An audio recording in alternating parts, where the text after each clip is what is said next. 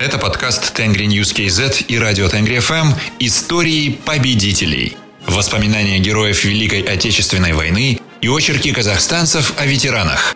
Официальный партнер проекта – социальная сеть ВКонтакте. Сейчас вы прослушаете воспоминания казахстанского ветерана Геннадия Исимова о побеге из лагеря смерти.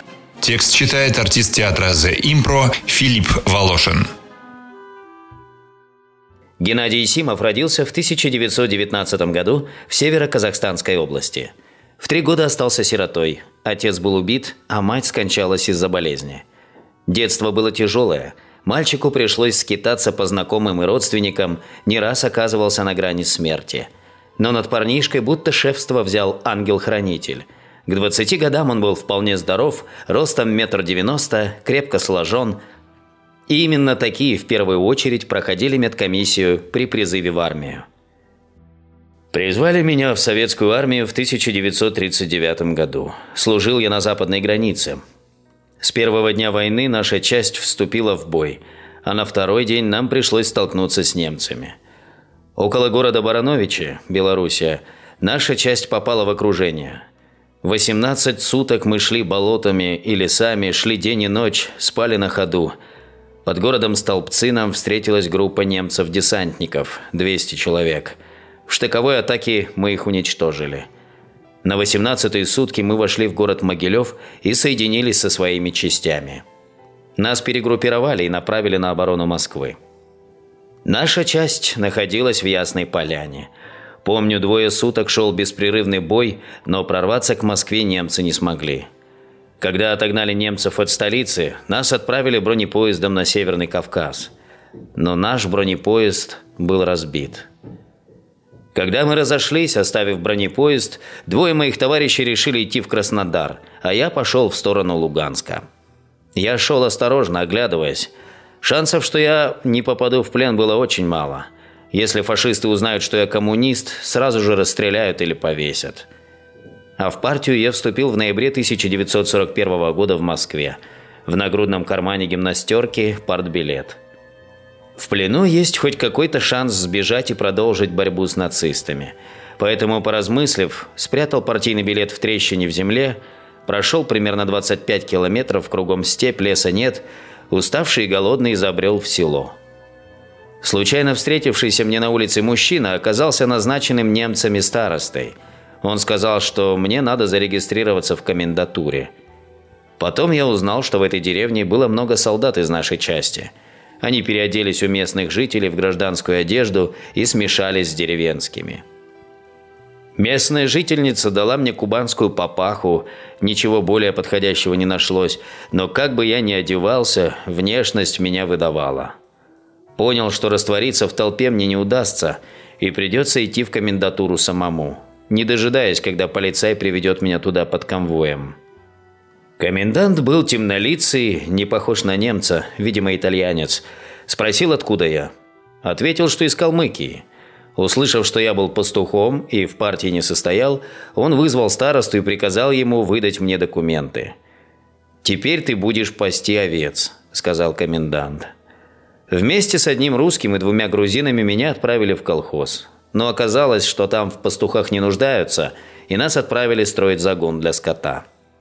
Постепенно я стал успокаиваться. Староста контролировал нас, выдавал нам похлебку с мясом, хлеб. Мы продолжали работать. Однажды он позвал меня к себе. Я запереживал. Неужели им про меня все стало известно? Но староста обратился ко мне с совершенно спокойным видом.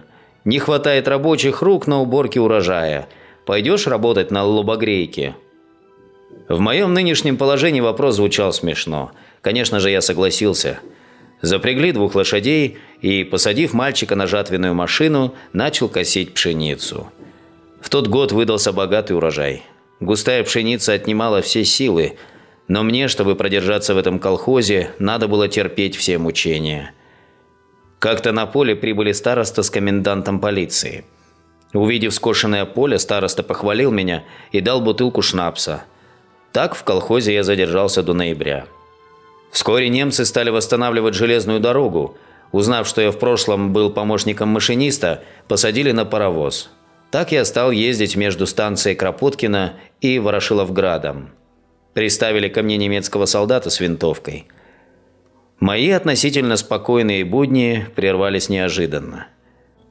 В январе месяце немцы стали собирать военнопленных. 60 человек, в том числе и меня, отправили в тюрьму.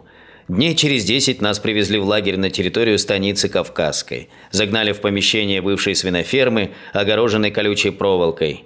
В лагере находилось почти 200 пленных. Так я стал узником. Кормили раз в день, выдавали соевый бульон и 150 граммов хлеба. Утром устраивали проверку. Ежедневно из каждого барака не выходило по 10-15 человек. Те пленные, у кого еще оставались силы, копали ямы и хоронили мертвых, а иногда и немощных живых. Число тех, кто не выжил, как-то к вечеру дошло до ста. Я потерял всякую надежду выйти из этого ада живым. Каждый день хоронили сотнями, и сотнями прибывали новые военнопленные. На двадцатый день пребывания в лагере у меня стали дрожать ноги, но надо было держаться. В один из тягостных дней немецкие офицеры с собаками выстроили нас всех и выбрали 24 человека, тех, кто покрепче. Евреев и коммунистов сразу же на расстрел. Нас привели в комендатуру, сфотографировали, потом каждому выдали по булке хлеба, 250 граммов маргарина, банку рыбных консервов и пачку сигарет. Люди в штатской одежде объяснили, что это на пять дней. Вечером привезли на вокзал. В охране было двое немцев с винтовками, но без собак. Завели нас в вагон и закрыли. Среди нас был один казах. Он мне сказал, что нас отправляют работать в Германию. Ему было лет за 30, крепкого телосложения – я предложил ему бежать, пока еще на своей территории, но он отказался. Боялся, что могут поймать, надеялся, что если будем хорошо работать, то сможем вернуться обратно. Больше я ни с кем не делился мыслями о побеге. В 11 часов вечера поезд тронулся. Оба охранника сели с нами в испещренный щелями и дырами вагон. Я не спал. По звуку паровоза понял, где мы примерно находимся, так как на бронепоезде ездил часто. В два или в три часа ночи один из охранников заснул. Другой сидел у двери, зевая, то проснется, то вновь дремлет. Пленные тоже спали, прижавшись друг к другу. Я тихонько встал, попросился у солдата в туалет. Заметил, что наружная дверь приоткрывается. Это придало мне уверенность. Я вернулся, подошел к солдату и попросил прикурить. Краем глаза взглянул на спящего охранника. Солдат положил ружье на пол и полез в карман, чтобы достать зажигалку – Резким движением я поднял винтовку и прикладом ударил его по голове. Его безжизненное тело свалилось на пол. Быстро выпрыгнул из вагона, никто не догадался. Скатился с высокой насыпи и посмотрел на удаляющийся поезд. Полежал немного, убедился, что погони нет, поднялся и тронулся в путь. Страшные полгода в спецлагере остались позади. Когда прошел километров 15, увидел за лесом небольшую деревню – уже рассвело, и показываться на улице было опасно. Подошел к крайнему дому и тихо постучался в окно. Дверь открыла пожилая женщина. Хозяйка пустила меня к себе в дом. Это была наша родная территория, хоть и оккупированная. Все это напоминало мне родной дом. Я ощущал со стороны хозяйки материнскую заботу, не успев познать ее в детстве. Такое теплое отношение к себе я редко испытывал в жизни – у хозяйки была дочь 17-18 лет, она стала мне как родная сестра. Почти два месяца жил я у этой женщины. Наши войска подошли к деревне. Тогда я выбрался из деревни и отправился в Кропоткино. Там я узнал, что военкомат собирает людей на передовую. Пришел я в депо, нашел знакомого начальника – не надо ходить тебе в военкомат. Нам и здесь нужны машинисты. Через неделю возобновит работу местный военкомат, и мы попросим их, чтобы тебя оставили по броне», – посоветовал он. Но я все же принял другое решение. Слишком много ненависти к врагу накопилось во мне за все это время. Видел, как погибали на моих глазах совсем молодые солдаты.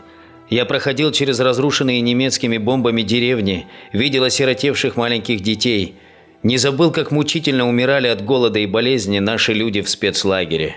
Все это невозможно забыть. Много раз еще менялось мое направление и боевые части, но до Берлина я дошел.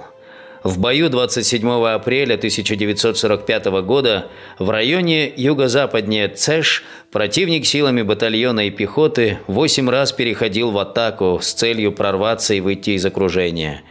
Наносил удары в направлении батареи, в состав которой входило мое орудие. Не стал дожидаться команды, выкатил его на прямую наводку и открыл огонь по фашистам. В течение суток, несмотря на сильный ружейно-пулеметный огонь противника и приближение его вплотную к орудию, удалось сдержать натиск врага. Из всего состава расчета нас осталось трое, а уничтожили мы при этом до 70 немецких солдат и офицеров. Сожгли две машины. За этот бой меня сначала хотели представить к ордену славы первой степени, но командир сказал – у нас в штабе есть орден Великой Отечественной войны первой степени, награды равнозначные. Пока еще придет орден славы первой степени, надо будет долго ждать. Его доводы показались мне резонными. Я согласился с ними. В конце концов, не ради наград же я сражался.